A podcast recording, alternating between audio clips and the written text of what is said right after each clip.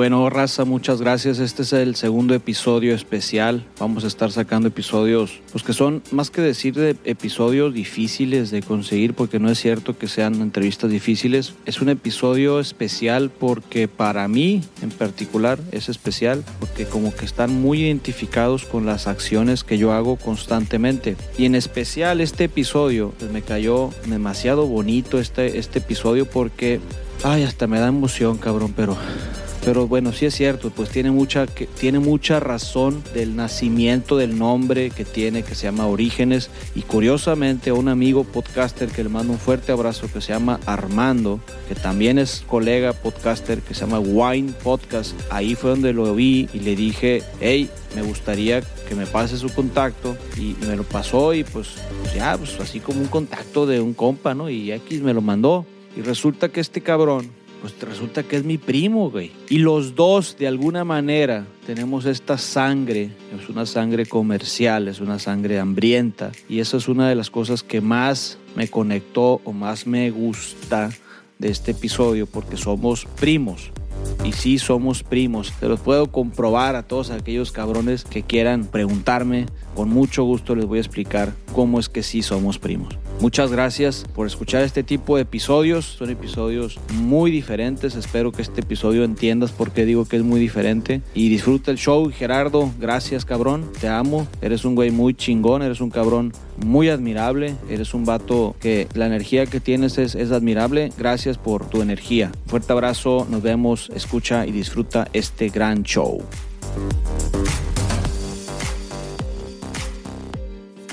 Tal, raza? Buenas tardes. Estamos en un episodio más. En esta ocasión vamos a hacer un episodio especial porque nos encontramos en la ciudad de Monterrey en el primer festival del podcast. Nos encontramos en este momento con Gerardo Rodríguez. Curiosamente, la gente no sabe, pero somos primos terceros o primos cuartos. Bueno, él es el, él es el cabrón de las ventas que tiene un podcast que se llama Cállate y Vende. Entonces, bienvenido, Gerardo. Muchas gracias, gracias. Encantado de estar por aquí. Oye, Gerardo, fíjate que todas las primeras preguntas que hacemos a los invitados es ¿quién eres? Pues mi nombre es Gerardo Rodríguez. Ese no soy quien soy, obviamente, eso es lo que me define, pero mi nombre es Gerardo Rodríguez. Soy un apasionado de las ventas, soy un apasionado eh, de lo que hago. Tengo la enorme fortuna y bendición de dedicarme a lo que más me gusta hacer y de lo que más amo. Pero Gerardo, no me interesa saber qué haces, me interesa saber quién eres en realidad. Bueno, si estuviéramos hablando de etiquetas, yo no creo en las etiquetas, pero la etiqueta que mejor me cuelga es la de vendedor. ¿no?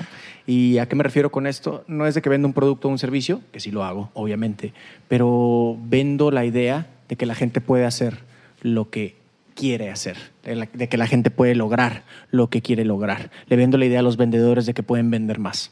Oye, Gerardo, platícame un poquito de tu historia familiar, por ejemplo.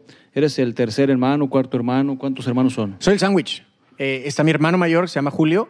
Él tiene cuatro años más que yo, yo tengo 33, él tendría como 36 o 37. Y está mi hermana más pequeña, que yo le llevo creo que cuatro años también, eh, y ella se llama Andrea. ¿Qué edad tienes? Yo tengo 33 años. 33 años. Fíjate, un joven de 33 años. Entonces tú empezaste, estás en, de morrito, ¿y qué haces cuando eres niño? ¿Juegas a qué? A las canicas, realmente no podías jugar, te gustaban los G.I. Joe, súper de G.I. Joe, súper de pistolas, súper de armas, juegos militares y todo, creo que es del gusto de mi papá. Eh, no veía tantas caricaturas como veía Rambo, como veía Duro de Matar, a Bruce Willis, a Arnold Schwarzenegger en Predator, en, en Terminator. Y algo bien curioso de mí es de que si yo veía algo en la tele lo quería hacer. Entonces, la forma como yo veía una película, por ejemplo, de acción de Bruce Willis, no realmente no veía la película, sino la vivía. Entonces estaba pasando Bruce Willis, agarraba balazos, yo tenía una pistola de juguete y yo me estaba agarrando a balazos junto con Bruce Willis, ¿no? Yo era su compañero. Entonces, esas realmente fueron mis caricaturas. Jugabas de niño, pero estabas jugando de niño un Chabelo en la mañana, te levantabas temprano a ver Chabelo, te levantabas a jugar solo a las 7 de la mañana con tus juguetes en el closet, o qué tipo de cosas hacías siendo niño? Eh, insisto, jugaba con, con monitos, Eh, jugaba con monitos ya un poquito más eh, grande, jugaba con los Power Rangers, eh, así como los, los, los juguetitos, ¿no? Los monitos y tener ahí que el carrito y todo este rollo. Jugaba yo solo, básicamente. En ocasiones llegué a jugar con mi hermano mayor. Era como que el mejor día de mi vida era jugar con mi hermano mayor, ¿no? Que, que teníamos esa brecha generacional, entonces no teníamos los mismos juegos ni los mismos intereses. Cuando jugabas de niño o cuando estabas siendo niño, tú tenías, o sea, en tu casa siempre se, bebi- se veí- veía la posibilidad de que te llevaran en casa, en carro, te llevaban, ibas en camión urbano, ¿cómo te movías? A mí nunca me faltó nada. O sea, siempre tuviste todo.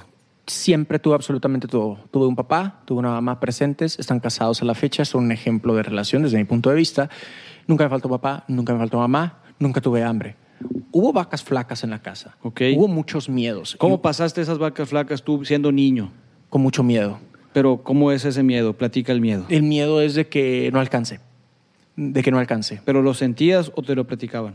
Me lo platicaban y lo sentía. Ok. Porque el amor de madre o la relación que una persona, un ser humano, el- creo que el lazo más fuerte es con la mamá. Independientemente si, eso es algo que creo yo, ¿no? Independientemente si te llevas bien o si nunca la conociste, el lazo más importante considero de un ser humano es con su propia madre. Y cuando mi mamá sentía miedo y nos decía, pues lo que pasa es que a tu papá no le está yendo tan bien, pues yo sentía ese mismo miedo. ¿Tu papá se dedicaba a...? Eh, él se ha dedicado a muchas cosas, pero básicamente él, en aquellos entonces, de cuando estamos platicando, él era director comercial en estaciones de radio. Eh, por ahí viene un poquito el tema del podcast, ¿no? Claro. Pero eh, él era director comercial, un enorme vendedor, un gran vendedor, sin embargo, mucho tiempo empleado de una compañía. Tú terminaste la carrera, la, prima- la prepa, estudiaste todo, todo... Absolutamente todo. Yo me fui por el, el, ¿cómo se dice? La línea normal, de una vida normal. Sí. Eh, la, donde rompí un esquema muy fuerte es que yo no estoy titulado, eso sí. Ok. Eh, ¿De cursé la carrera? carrera, licenciado en Mercadotecnia, soy pasante. Te iba a preguntar, entonces, ¿en qué momento a ti te llega, o sea, esta observación a la mamá y esta observación al papá de empezar a darte cuenta que se requiere del capital para vivir? O sea, ¿se requiere un intercambio de un trueque o se requiere, en qué momento te llega a ti un se- ese- esa noción, pues, del concepto del dinero o del concepto del trueque? ¿Cuándo te diste cuenta de eso? Hijo, qué pregunta tan fuerte, cabrón. Creo que ni siquiera te das cuenta de lo que me acabas de preguntar. A ver si no lloro en este pinche programa. güey. Sí, sí, de hecho, te empezaste bien intenso, pero poco a poquito estamos bajando la intensidad. No, no, ahorita voy a En- empezar a contar en- chistes, güey. Entiendo que, entiendo que eres, eres vendedor, hasta ni me acordaba de tu nombre porque te acabo de conocer hoy y, y precisamente somos primos, pero, pero más emoción tiene este, este podcast para mí porque traigo una historia investigada de familia y curiosamente también eres vendedor y eres, creo que, que el primer, el número uno en ventas en Latinoamérica, ¿verdad? Fíjate que en ese sentido que quede una cosa bien clara, yo no tengo broncas de, de- de ponerme vulnerable eh, y decir las cosas como son. Entonces, regresando a tu pregunta, que fue el Sí, sí. tema de cuándo me di cuenta del concepto este capitalista, si lo quieres llamar de esa forma, desde muy joven. Desde ¿Qué quiere decir muy joven para Muy ti? joven, morro, morro, morro. Tres años, 15 años, 20 años. es, es complicado decirte la edad porque no me acuerdo, pero estaba muy niño. ¿Cuál era el concepto? Ahí sí te puedo decir, porque amo a mis papás, les tengo admiración. ¿Cómo se llaman tus papás? Mi papá se llama Julio Rodríguez y mi mamá se llama Luz Armida Cuevas. Yo quiero decir, voy a estarte constantemente interrumpiendo. Adelante, es tu programa. Porque, no precisamente porque es mi programa, sino porque tiene mucha trascendencia trascendencia esta entrevista. Mucha trascendencia para mí, porque tiene una raíz profunda del por qué se llama Orígenes y curiosamente me enlacé contigo a través de un festival y, y- y- yo me apellido Procopio Ramos Bauche y tu papá se apellida, es, es Eh, Rodríguez Ramos. Rodríguez Ramos y el papá de tu papá se llama Reinaldo Ramos Almada. Y Reinaldo Ramos Almada es hermano de mi bisabuelo. Mi bisabuelo, papá de mi papá, de mi abuelo, pa- y- bueno, ya me entendieron, ¿verdad? Entonces, a, a la respuesta, ¿cómo fue que te diste cuenta? Eh, con frases como no, no, no me alcanza. Que creé un monito y ahorita no. No hay dinero. A su madre. Espero que los papás que estén escuchando ahorita, insisto, amo a mis papás y soy quien soy gracias a ellos. ¿eh? Eso queda muy claro. Soy un honro y agradezco. Sin embargo, fue bien difícil para mí el momento de crecer con eso de que hay escasez, ¿no? Entonces el dinero para mí era malo, era malo porque no hay. Yo no soy los que dijeron ese rico es un pendejo, ni de seguro es un narcotráfico, no, nada de eso. Eh, no tengo ese concepto. Sin embargo, sí tenía un concepto de que hay poco dinero, de que no hay suficiente, de que ahorita no es buen momento. ¿Te diste cuenta que tienes que empezar a vender o empezabas a sacar la... No, no, no, yo fui, yo, yo fui primer lugar en ventas eh, todavía con una mentalidad pobre. Otra vez, no entendí esa parte. Yo, yo llegué a ser ya de carrera, adulto, ganando torneos o concursos más bien de, vendedores eh, y todavía tenía una mentalidad de pobre de que ahorita no, de que no es un buen momento, de que hay poco dinero. O sea, estoy hablando en mi vida adulta. O sea que mucho tiempo de tu parte puberta, digamos que... Toda mi parte puberta. Tuviste como mucha necesidad de parte de familia. Eh, no, tuve un concepto equivocado del dinero y una mentalidad pobre, de que hay poco dinero. Empleado, no, hay empleado. Empleado, empleado eh, y que no tiene nada que ver, eh, no, tiene nada de malo empleado porque le ayudamos muchos, a muchos empleados a través de Cality Vende. No, no, es, no es eso, no es malo. Considero que ser empleado es mal negocio. Eso sí, pero no tiene nada de malo ser empleado. Se ocupan empleados para empezar. ¿Cuándo fue tu primer sueldo? ¿Cuándo fue mi primer sueldo? Todavía me acuerdo cuándo fue, compadre. Mi primer sueldo me lo dio mi papá, para empezar, ¿no? Eh, mi papá nos hacía trabajar. Era un trabajo que ni siquiera era trabajo, ¿no? Ah, pues limpia ahí, la neta limpiaba cinco minutos y ya después me pagaba, ¿no? Lava el carro. Ajá, lava el carro, ese tipo de cosas. Eh, de paperboy con mi papá, en la oficina de mi papá, ya, ya el propio negocio de mi papá. Eh, sin embargo, pues como trabajo ya de horario y todo este rollo, comienzo como freelancer, ganaba 1.500 pesos a la semana, 1.200, perdón, y después ya me contrata full time y ganaba 1.500 pesos. Te estoy hablando de hace como unos 15 años más o menos. Y eh, tenía que ver con un tema de marketing, más orientado al tema de marketing digital, que en aquel entonces eran los boletines de newsletter y las páginas web. Básicamente era eso. Eh, y mi primer sueldo fue ese, 1.500 pesos a la semana. Libres ya. Entonces, te diste cuenta que ya no te gustaba, ya no estabas satisfecho ganando lo que ganabas y llega un momento en el que te diste cuenta que tú querías emprender o, o observaste a algún maestro y dijiste yo quiero ser como él yo viví insatisfecho en algunas partes de mi vida por muchos años. Eh, y eso te lo estoy llevando hasta la adultez, adulto joven, soy un joven adulto, obviamente, ¿no? Pero eh, esta historia la platico en mi charla TEDx. Y esta historia es que yo ya generando, estando en una empresa internacional, muy buena empresa, un puesto bien, entre comillas, ¿no? Ganando bien, lo que sea que significa eso, ¿no? O sea, ah, hoy no, pues ganas bien. ¿Qué chingados es ganar bien? A lo mejor para ti ganar bien son 300 mil pesos. Para mí en aquel entonces a lo mejor ganar bien eran 50 mil, ¿no? ¿Quién está bien o quién está mal? Ninguno de los dos. Es un concepto sumamente eh, subjetivo y sin embargo lo tenemos en México y en Latinoamérica, ¿no? Ah, es que gana bien. Pues qué chingados ganar bien. Lo define uno para empezar. Entonces en ese sentido yo ganaba, entre comillas, bien. Tenía un, entre comillas, buen puesto en una buena compañía. Sin embargo, ganando primeros lugares, eh, comisiones, bonos, etc.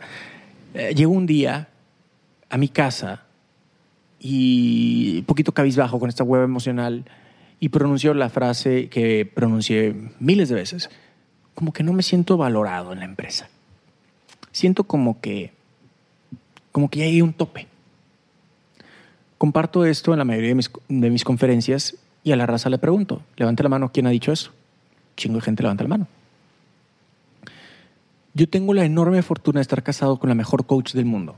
La mejor. Y ese día me di cuenta que hasta las mejores coaches del mundo los puedes enojar. Y mi vieja me dijo, el primer putazo fue este, me dice, no se trata, no le pidas a los demás lo que no te das a ti mismo. No le pidas a los demás lo que no te das a mí. No, te pidas, no le pidas a los demás que te valoren si tú, si tú no te valoras primero. No le pidas a los demás que te den un aumento de sueldo si tú no eres capaz de invertir en ti. No le pidas a los demás que te desarrollen si tú no eres capaz de aprender nada nuevo, ni buscas aprender nada nuevo. Y después de ese madrazote me dice, no se trata de recibir, se trata de dar sin pedir nada a cambio. Una frase que a mí me gusta mucho es, never leave a scene of a decision without making some sort of action. Nunca te vayas de la escena de una toma de decisión sin tomar, aunque sea una pequeña acción. Cuando me dio ese trancazo, Dania, mi esposa, en ese momento mi pequeña acción fue comprar la grabadora. Y dije, voy a empezar a dar. Voy a empezar a dar sin pedir nada a cambio. Le voy a enseñar a la gente a vender sin cobrar un solo peso. ¿Compraste una grabadora? ¿Por qué una grabadora? Porque quería que el audio estuviera muy chingón. Estás hablando de un podcast entonces, Sí, o una grabadora sí. de qué? Ahí tomé. Lo que pasa es que ya la idea del podcast ya, ya, ya había pimponeado por mi mente. Te estoy, te, te estoy platicando la toma de decisión. ¿Cuál fue ese rock bottom, no? ¿Cuál fue ese eh, tocar fondo que desde ahí ya me apalanqué? Hay mucha historia en tus palabras. Hablas mucho de, ter- de terminología gringa, términos de Estados Unidos. Sí. Acabas de decir una frase de, de- de- de americana Ajá. y acabas de decir top bottom. ¿Por qué tu lenguaje español-inglés? Bueno, lo que pasa es que me considero bicultural. Ok. Yo vivo en Tijuana, he vivido toda mi vida en Tijuana y allá pues hablas inglés o no habla- o hablas inglés, compadre. Entonces, y muchos de mis mentores han sido precisamente eh, personas de Estados Unidos, eh, alguno que otro europeo tal vez, ¿no? Pero básicamente personas de Estados Unidos y lo una parte de la magia es yo haber aprendido de ellos y aterrizarlo, adecuarlo al mundo, entre comillas, eh, latinoamericano. A ver, entonces, entonces pudiéramos decir que Gerardo empezó a dejar de tener mentalidad pobre en qué momento? Cuando decidiste salirte de trabajar de una empresa que tenías un sueldo, entre comillas, como tú lo No, yo emprendí bien. trabajando. Yo emprendí, yo emprendí siendo empleado de tiempo completo. Calle Vende nace Gerardo Rodríguez siendo empleado. A ver, ¿cómo es, cómo es, cómo se des- es esa historia? Platícala. Mm, bueno, te decía, ¿no? Se toma esa decisión, compro la grabadora y comienzo. Cosa chistosa. Primer episodio del, del programa, primer cliente de Calle y Vende, un, un cliente activo a la fecha. ¿Qué vendes? ¿Ahorita? ¿Qué vendes? ¿Ahorita qué vendo? Sí. Vendo la idea, te vendo la idea de que puedes lograr lo que puedes lograr. Pero entonces vendes un taller con una serie de horas. Ah, bueno, ¿cuáles son mis ingresos? Eh, tenemos... No, exacto. Bueno, no, bueno, sí, ¿qué es lo que estoy vendiendo? Tengo un libro físico, eh, lo puedes comprar en ebook, un curso de ventas tengo en línea, tengo un curso de podcast también en línea, eh, el, talleres privados, talleres públicos, conferencias privadas, conferencias públicas, sesiones de coaching. Tengo tres años. O sea que Bueno, tengo como Cállate y Vende full time tres años. Sin embargo, he entrenado vendedores desde hace años como empleado de una compañía. Eso, eso, eso está muy interesante. Vámonos un poquito. ahora- Y yo sé que estamos poniéndonos aquí como medio caliente, caliente la plática, porque precisamente bueno, ¿eh? es muy agresivo el ser vendedor. Ajá. Entonces, ¿cómo empezaste a entrenar a los, a los vendedores sin haberte salido o haberte decidido a emprender Cállate y Vende? Eh, bueno, pues durmiendo mucho menos. Esa es Pero la verdad. platicas, es decir, descansando tú- tú- mucho menos se acer- ¿cómo se acercaban a ti? ¿Cómo sabían de ti? Pues, a través del podcast. o sea, tú ya tenías un podcast desde hace cuántos años. Cállate y Vende lleva casi tres años. Cumpliría en enero tres años. Sí, sigo, sigo un poquito con la misma pregunta. ¿Ok? Antes de tres años, ¿qué hacías? Antes, de- hace tres años, era vendedor ¿Ok? y entrenaba vendedores. Eso es lo que queremos escuchar. ¿Qué, es lo que entrenabas o cómo los entrenabas? Ah, entrenaba desde eh, este es el producto, míralo, etcétera, etcétera. Este es el- el- el, eh, la forma de vender, eh, el proceso, pasar a las personas por el proceso de ventas como tal. Antes de eso, mi último trabajo, eh, antes de eso fue gerente, de ya gerente de una sucursal, pero como gerente de la sucursal eras un gerente de ventas. Entonces tenía vendedores a mi cargo, tenía eh, personal operativo, repartidores a mi cargo. Y antes de esa, esta te va a gustar mucho, fui coordinador de ventas y mercadotecnia. Y cuando renuncié, pues di mi two week notice, di mi, em, en, dos semanas es mi último día. Le, le avisé a- en aquel entonces a mi jefe y me dijo, ok, dame una semana para entrenar a un vendedor. La bronca con esto, Ajá. la bronca con esto es que esta persona era un técnico y este técnico no quería vender. Imagínate un adulto, yo en aquel entonces habré tenido 22 años más o menos, imagínate un adulto como de 40 años más o menos, llorando porque le habían amenazado, amenaz- amenazado de que si no se pasaba a ventas lo iban a correr. A esa persona tuve que entrenar. Un adulto llorando, absolutamente negado a la posibilidad de vender, con ese cuate tuve que trabajar una semana. Creo que esa me fue mi prueba de fuego y afortunadamente para mí fue muy temprano en mi carrera. Te fue bien, me imagino, con ese amigo. Me fue bien, gracias a Dios. Sí. Entonces, te diste cuenta que empezaste a vender en con Cállate y Vende. Y, y qué fue lo que vendiste primero? O sea, tu, primera, tu primer ingreso al salir de, de- después de haberte salido y haber entrenado a este señor de 40 años. Bueno, hay como unos 10 años de diferencia entre una historia y otra, pero el primer cliente de Cállate y Vende cae con el primer episodio del podcast precisamente. Fue sábado en la mañana, si no mal recuerdo, estábamos en pijamas todavía si tú te vas suficiente atrás en la fanpage de Facebook, vas a notar que cuando pongo el primer episodio hay un comentario que dice, me gustó, ¿das talleres? Y volteo a ver con Dania, insisto, pijamas, no estábamos ni desayunando. Oye, que si doy talleres. Pues sí, cabrón, mándale un mensaje, mándense un correo, tengan una cita. Pues todo esto yo ya sabía, yo ya sabía cómo enseñar a la gente a vender. Pero en ese sentido, yo no estaba, no era la idea como tal hacer negocio. No era la idea perseguir la satisfacción a corto plazo. La necesidad que yo tenía cuando emprendo Cállate y Vende no era una necesidad económica. No tenía necesidad de mayores ingresos. Los quería, sí, por supuesto que sí, pero no tenía necesidad. Mi necesidad era mucho más allá, una necesidad de autorrealización, una necesidad de ayudarse a uno mismo ayudando a los demás. Entonces, en ese sentido, me cae mi primer cliente, insisto, a las pruebas me remito, vete a la fanpage lo suficientemente atrás y vas a encontrar ese comentario. Oye, qué padre, ¿das talleres? Y, y, y diste este taller y me imagino que estabas en casa en pijamas, dices tú. Y, pues me imagino que ni programa tenías, un programa de trabajo, quiero decir. No tenía el programa, no tenía la presentación, ni tenía el taller, pero sí tenía la metodología. Pues, para entonces ya tenía 10 años vendiendo, ya, tenía, eh, ya, ya había entrenado vendedores, entonces ya sabía cuáles son los puntos a tocar. Entonces, en ese sentido, solamente adecué mi oferta de mi taller, esa capacitación la adecué a las necesidades específicas de ese cliente. Es muy interesante lo que me estás platicando porque nosotros a veces estamos creyendo que tenemos que tener algo para empezar, ¿verdad? Entonces, realmente solamente es aventarte, ¿no? Y si alguien te abre la puerta de dar un taller, vamos a darlo, ¿no? Y la experiencia te va enseñando qué es lo que tienes que ir haciendo. Ese taller te abrió otras posibilidades con otros clientes. ¿Ese taller duró cuántas horas? Seis horas. Seis horas. ¿El taller de qué era? ¿De ventas? Pero estabas entrenando comercial, gente comercial para... Estaba entrenando puros vendedores. Ok. Había gente de marketing también. Y luego cayó otro cliente. Y te diste cuenta que podías dar otro servicio. ¿Qué otro, servicio ¿Qué otro servicio comenzaste a dar después de haberte dado cuenta de eso? Sesiones de mentoría. Concretamente, ¿qué quiere decir eso? Eh, que me contratas por un tiempo, o sea, es decir, una hora determinada. Eh, las sesiones que normalmente promuevo es que sean quincenales entonces, cada 15 días por una hora estamos conectados en videollamada tú y yo, donde estoy revisando eh, tu embudo de ventas. Eh, a veces me contratan para los gerentes de ventas específicamente, los directores de ventas. Entonces, revisamos el CRM, eh, las estadísticas de los vendedores y platicamos sobre la estrategia que pueden llevar a cabo. Y en ocasiones también me contratan para los vendedores, cara a cara. Entonces, revisamos su embudo de ventas, vemos los proyectos más grandes y más cerrables y ahí sí te doy mi consejo. No, mira, con este cliente hazle de esta forma, con este cliente hazle así, hacemos roleplays, trabajamos juntos. Entonces, en ese sentido, ese fue otro servicio que me fueron pidiendo. ¿Tú crees que no, hay mucho emprendedor afuera o, o, viejos lobos de mar, como dicen por ahí, muy agresivos? ¿Realmente todo el mundo te está pidiendo el servicio como de una manera muy ¿sabes qué? Creo que estás muy arriba.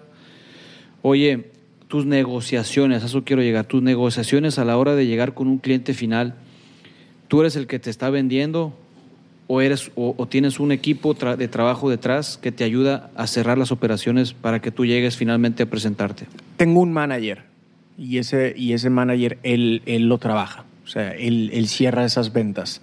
Eh, me enseñaron a que no puede ser uno el policía bueno y el policía malo, o no puede ser todólogo también. Es importante delegar. No me gustó mucho tomar esa decisión al principio, sin embargo entiendo que, que era una decisión importante a tomar. Eh, y eso ha permitido precisamente que escalemos el negocio. ¿no? ¿Tus clientes, la mayoría están en, en, en Monterrey, Ciudad de México? ¿Qué tipo en todo México? Tengo clientes en todo México, tengo clientes en Nueva York y tengo clientes en El Salvador. Ahora sí, voy a volver a hacer la pregunta, pero de una manera distinta. Finalmente, este es, un, este es un podcast muy diferente a todos los convencionales, porque precisamente estoy hablando con un vendedor nato. Y la pregunta es, ¿qué vende Gerardo Rodríguez? Vendo, te vendo la posibilidad de que hagas más desde lo que estás haciendo ahorita. Palabras, muchas palabras, poco aterrizaje. ¿Qué es lo que vendes? ¿Qué, productos vendes? ¿Qué servicios vendes? Lo que vende uno es un concepto, una emoción. Si me estás preguntando por mi cartera de productos o mi cartera de servicios. Exacto, a lo mejor me hice, más, Ah, hice mal mi pregunta. Ok, va. Ex- Excelente y magnífico. Increíble cómo se defiende este cabrón. Entonces, ¿tus servicios cuáles son? Mis o servicios los productos que ofreces. Coaching, mentoría, capacitación privada y eventos públicos. A lo mejor alguien te quiere contratar en Culiacán y seguramente vas. Así como llegaste a Monterrey, Ajá. fíjate qué curioso. Yo te estudié antes de que llegaras aquí a la entrevista. Llegó Gerardo hoy, en la- ayer en la mañana. y Llegué el jueves. Bueno, Tenía tres eventos, tres eventos en Monterrey. a eso iba. A ayer tuvo un evento a las 5, uno a las 8 de la noche y ahorita un festival de, un festival del podcast. Entonces, vamos a pensar que él nada más lo invitaron al festival del podcast y dijo, oye, voy a aprovechar, le voy a hablar, voy a, hablar a mis amigos de Monterrey a ver si les ofrezco mis servicios. Eso fue lo único que me llamó la atención de tu visita. ¿Cómo fue que pagaste tu, tu viaje a Monterrey con lo que hiciste y que nos regalaste un servicio que es un festival? O sea, nos regalaste una... Nosotros pagamos, nosotros pagamos. Sí. Pero, pero pues fue, fue negocio tu viaje a Monterrey, es lo que quiero decir. Cuando uno tiene la dicha de dedicarse a lo que me dedico yo, puedes hacer negocio de un viaje de placer. Este para mí fue 100% un viaje de placer. Lo que estoy haciendo ahorita contigo es de las cosas que más me gusta hacer. Compartir con la raza. Hace un, par de horas tuve una charla aquí sobre eh, brand equity a través del podcast y estoy haciendo lo que más me apasiona. Compartir con la raza es lo que más me apasiona. Y tengo la dicha de, oye, pues vamos aprovechando, vamos a hacer un evento. Oye, vamos, vamos a tocar dos temas adicionales y ya con eso terminamos. ¿Estudias las métricas para alcanzar ciertas cosas en redes para estar en el número uno en ventas en línea de tu libro? O sea, ¿qué métricas estudias para estar en, el en los, en los top, en los top, arriba? Híjole, es una pregunta que me duele porque te voy a contestar con la verdad. La neta es que no, no las estudio. Ok, pero alguien te ayudó a saber llegar ahí.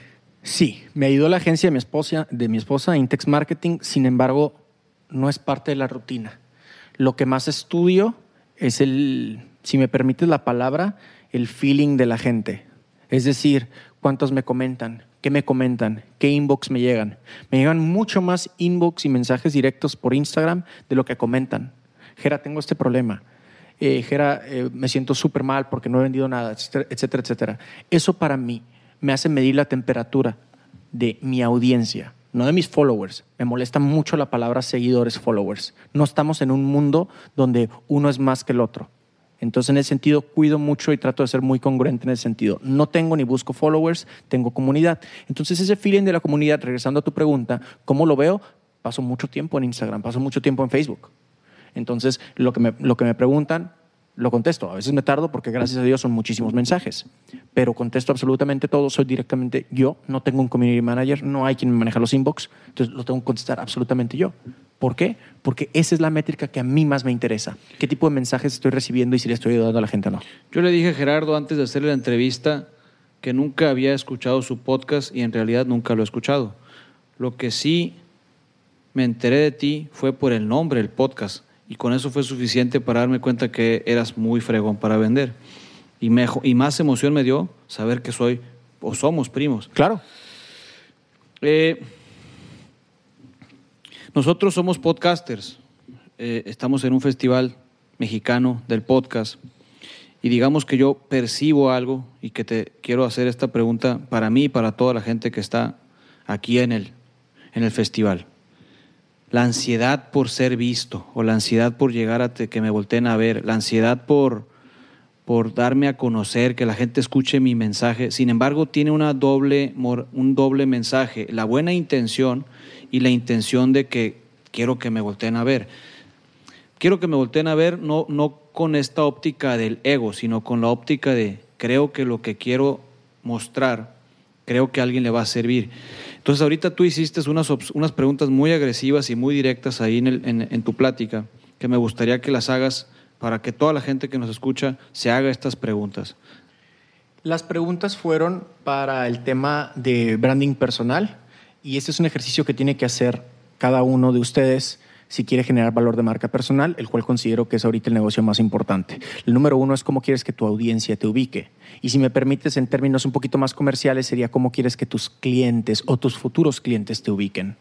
como el experto en ventas que es chistoso y dice las cosas como son, como el, la experta y seria profesional en psicología que me puede ayudar con el problema que, tengo, eh, que tienen mis hijos porque no están aprendiendo bien ni hacen bien su tarea. ¿Cómo quiero que la gente me ubique? Como el cuate chistoso que utiliza calcetines raros y que siempre tiene algo bonito que decir. Entonces, esa es la primera pregunta. ¿Cómo quiero que mi audiencia me ubique? En términos podcasters, en términos comerciales y de ventas sería cómo quiero que mi prospecto o mi cliente ideal me ubique. La segunda pregunta sería, ¿qué te hace diferente a todos los demás? Habemos mucho de, de todo. Hay un millón de entrenadores de ventas nada más aquí a tres cuadras. Hay un millón de conferencistas de ventas y de marketing digital nada más a dos, tres kilómetros de distancia. ¿Qué te hace diferente de todos los demás? Algo que yo digo y me presento de forma muy directa es de ese millón de vendedores que existen allá afuera, muchos de ellos son mejores que yo. Esos entrenadores y conferencistas, muchos de ellos son mejores que yo. Pero la diferencia es que yo generé diferente valor, mayor valor de marca. Y por último, las, la pregunta era, ¿cuál es tu cliente ideal? En marketing digital se conoce esto como buyer persona, que es el arquetipo, el perfil de detective que, eh, que representa a tu cliente ideal. Es decir, tú, por ejemplo, vendes joyería. Yo vendo joyería. Entonces, sí. hagamos un ejercicio muy, muy rápido. Es- eso es lo que yo, eso es lo que tú crees. Pero realmente siempre lo decía mi abuelo Ajá.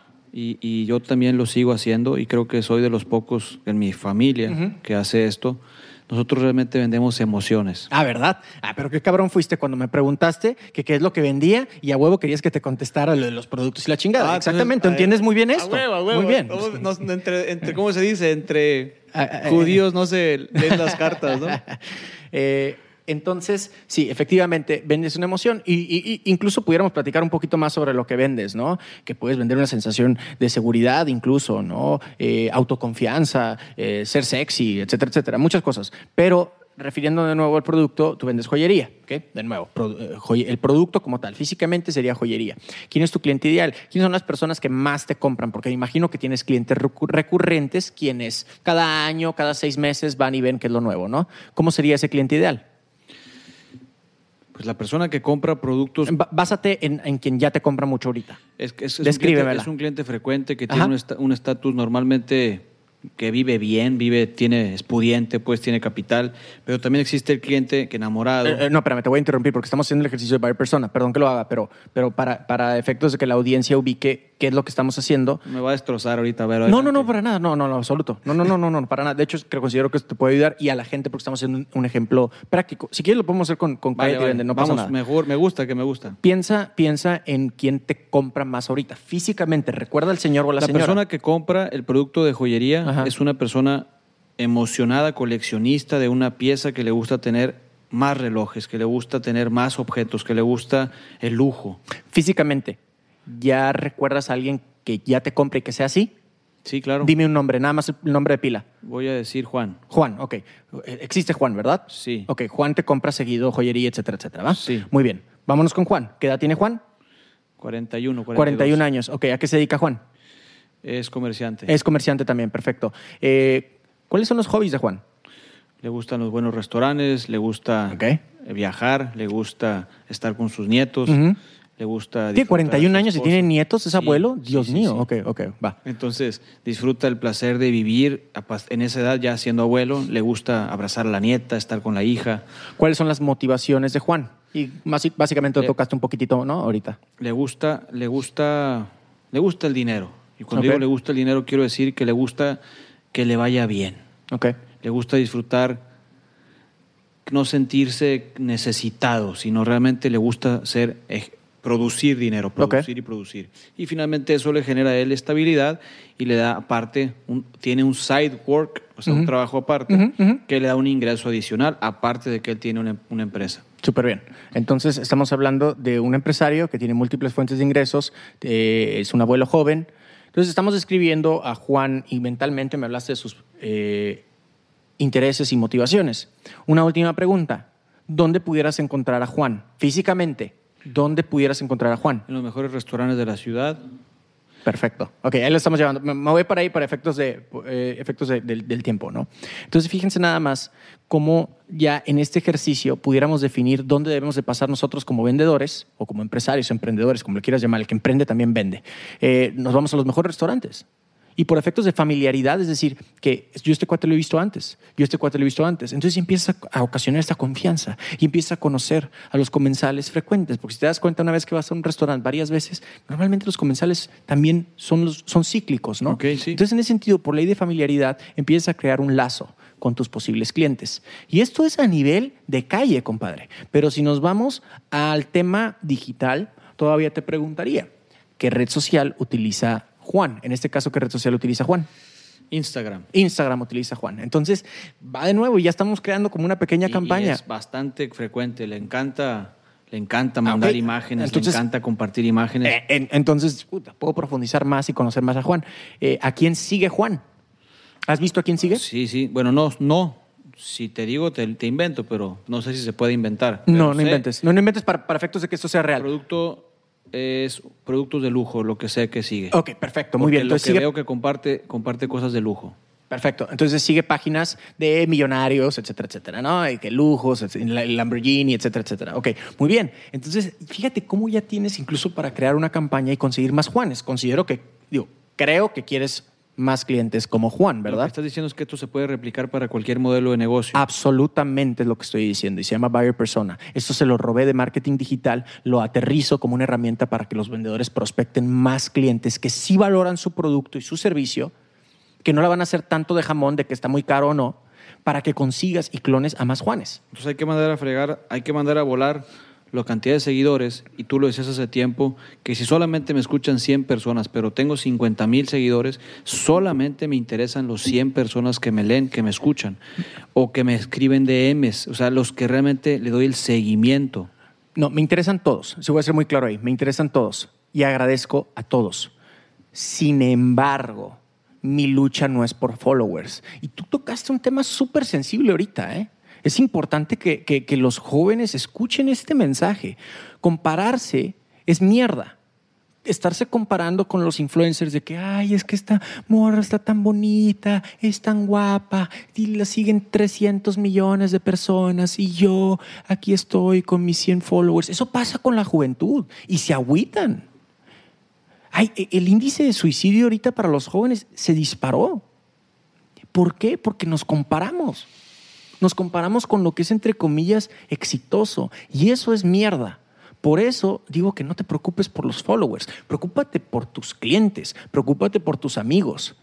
Estoy 100% seguro, y con esto termino este mensaje, estoy 100% seguro que yo monetizo más de lo que hace un youtuber con 100 mil suscriptores, 300 mil suscriptores, que habla de humor, que habla de cómo le fue en su día, etcétera, etcétera. Que es un muy buen modelo de negocio. No lo estoy negando. Lo único que estoy diciendo es que no necesariamente en el volumen está la ganancia. Aquí, en cuestión de digital, calidad es mejor que cantidad. Calidad es, a esta persona sí le puedo ayudar mediante mi producto o mi servicio, ¿no? Te quiero, te quiero terminar haciéndote unas preguntas Adelante. que les hago a todos los invitados. Un día común por la mañana, ¿qué es lo que haces? Lo primero que hago al levantarme es tomar un vasote de agua, normalmente es un litro, y hago una meditación. Se llama priming, se lo aprendí a Tony Robbins, o más bien Tony Robbins me lo enseñó. Eh, priming. Es una meditación de no más de 15 minutos. Es una respiración, eh, es una respiración rápida, y hago un ejercicio de programación neurolingüística. Si le quieres llamar meditación, hago meditación también. Y estoy visualizando las tres cosas que más quiero, las tres cosas que, que más deseo, pero no las visualizo, las vivo. Yo soy capaz de llevarme a oler el hule de las llantas del automóvil que quiero manejar. Entonces, a, a ese nivel me llevo en, esta, en este priming que le llama Tony Robinson. Emoción. Tristeza, felicidad, melancolía. ¿Con cuál te sientes ahorita? Pues esas. Ah, de- a- ahorita, en este momento. sí, en este momento. Pasión. Te lo juro que me arde el pecho, me arde el estómago. Yo quiero salir a gritarle a la raza que tenemos. Estamos un piso abajo del festival, amigas y amigos que nos están escuchando ahorita. eh, y hay 150 personas, futuros podcasters, colegas. Y yo quiero ir a gritarles que se pueden comer el mundo, que el futuro es el podcast y que agradezco y honro lo que están haciendo. ¿Tu película favorita? Rocky. La mía también. Cincho. ¿El libro que más has disfrutado? El poder de la hora, de Eckhart Tolle. No, de- seguro estoy que lo estoy pronunciando mal. El poder de la hora. Amigas y amigos, lean ese libro. Es- Vívanlo más bien, no lo lean. ¿Hay un video sugerido? O sea, alguna conversación como un TED, alguna plática que hayas visto de una película corta y luego lo suben a las redes sociales y todo el mundo lo quiere ver. ¿Algún video que sugieras? Mm. Es una buena pregunta. Es, es- es una pregunta muy abierta. Eh, Vamos no, a dejarla para la No, no, no sé. Pues, igual puedo, puedo hacer el anuncio de que vean mi charla TED, Emprendiendo sin matar la vaca. Pone Gerardo Rodríguez TED. Y para todos ustedes que, que- que tienen una sola fuente de ingresos o son empleados en una compañía, lo cual, insisto, no tiene nada de malo, les digo que sí pueden emprender mientras trabajan. Y hablamos de pasión y hablamos de propósito y hablamos de misión en la vida en menos de 15 minutos. ¿Tu frase cuál es? Tengo varias para varias ocasiones, pero la más importante es las circunstancias no te definen, tú te defines. ¿Tu color? Verde, ¿A quién admiras? a varios, a muchas personas. Tengo mucha admiración por muchas personas. Em- Empiezo por mi esposa, la admiro muchísimo y considero, por cierto, que es un buen tip que te puedo dar de, de- de, eh, pareja. Es admirar a, a- a tu pareja. Yo a mi esposa la admiro muchísimo. Admiro a Tony Robbins, admiro a Gary Vaynerchuk. Y creo que empezaría por, por ahí. Pero eh, soy el fan número uno de mi esposa, Dani Santa Cruz. ¿Coleccionas algo? Soy, soy un recolector. Tengo un cuarto del cochinero, con eso te digo todo. No, no colecciono cosas como tal, pero soy de los que compran cosas y ahí las deja tiradas. Entonces, soy la pesadilla de un minimalista. Ok. Si volviera a vivir una persona, ¿quién sería? ¿Qué harías y qué le preguntarías? Si vol ¿Cómo? Si volvieran a ser una persona, Ajá. si volviera, ya se fue Ajá. Y... y- Ah, o sea, si pudiera hablar con Jesucristo, No, no, no. Haz ¿O de cómo? cuenta, una persona ya se fue. ya se fue. Ajá. Entonces, ¿quién sería? ¿Qué harías y qué le preguntarías? Ah, discúlpame, no, no entiendo la pregunta. O sea, si, si esa persona ya no está y le puedo preguntar, ¿o cómo? Si, si esta persona ya se fue, Ya se fue. O sea, hay una persona que está muerta. ya se Sí, fue. ajá. Puede ser familiar, puede Sí, ser sí, tío, sí. puede ser hermano, puede ser tío, que no sé, por eso la pregunta. Ajá. ¿Quién sería? Esa es la pregunta. ¿Qué harías y qué le preguntarías? Yo aprovecharía para que fuera Jesucristo. Ok, es la segunda persona que me dice en, en los programas, que llevamos 20, Ajá. que me dice Jesucristo. Absolutamente. ¿Qué le preguntarías? ¿O qué harías con Jesucristo? Yo creo que trataría de modelarlo. Eh, no me refiero a las cosas que, que hemos leído que hace, sino me refiero a qué puedo aprenderle a esta persona, ¿no? ¿Qué le haría? Yo creo que le haría una entrevista y le invitaría a comer. Esta es la última pregunta. Antes de hacer la última pregunta, ¿nos quisieras compartir tus redes? ¿Cómo te podemos encontrar? ¿Cómo podemos seguirte? Ahí me encuentran en redes como arroba cabrón de las ventas, Facebook e Instagram es donde más me muevo, arroba cabrón de las ventas, se encuentran en el canal de YouTube así como Cállate y Vende. Eh, los invito a que escuchen el programa, que escuchen el podcast Cállate y Vende, donde hay más de 120 horas de puro material absolutamente de ventas. O sea, literal, si quieres ahorrar libros, cursos, etc- etcétera, incluso hasta mi propio libro y mi propio curso, pues nada más aviéntate esos par de malos chistes eh, y vas a escuchar a una persona muy apasionada que te quiere ayudar a que vendas más. Una palabra. Acción. Muchísimas gracias Gerardo por darnos el tiempo de, de tu tiempo. La verdad es que estoy muy contento, muy agradecido. Y bueno, pues raza, nos vemos en el próximo episodio de Orígenes. Hasta la próxima. Sí, efectivamente, yo también disfruté más el episodio igual que tú. Este episodio fue un episodio, yo me acuerdo cuando lo estuve haciendo, que fue precisamente en el Festival del Podcast, que le mando un fuerte abrazo a todos mis amigos podcasteros. Sí sé que fue un episodio muy agresivo, muy enérgico, que a mí me gustaría hacer este tipo de episodios con más regularidad, porque yo me acuerdo muy bien que mi energía era muy intensa y terminé el episodio con Gerardo y me dijo, oye, cabrón, ¿qué pedo? ¿Qué te pasa, cabrón? Bien pinche agresivo. Yo le dije, güey, eres el número uno. Eso fue lo que le dije. Y ya la chocamos y nos reímos y nos cagamos de la risa.